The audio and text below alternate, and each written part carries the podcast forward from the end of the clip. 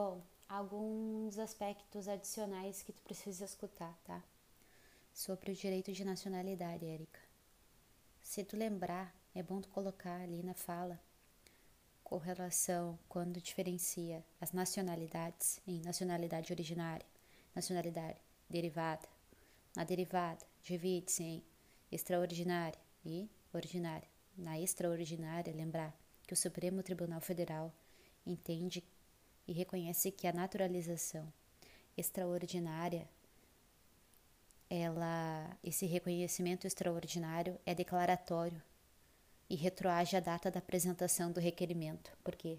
Por quê? Porque é um direito subjetivo a nacionalidade brasileira, no caso extraordinário.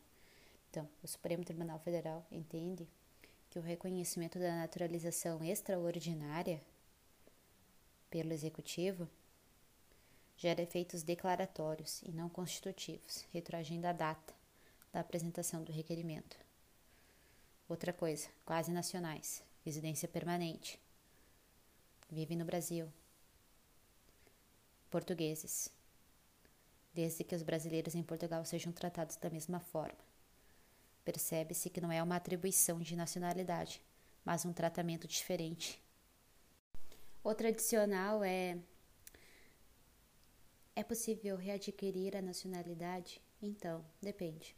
Se perdeu por uma perda sanção, só é possível por ação rescisória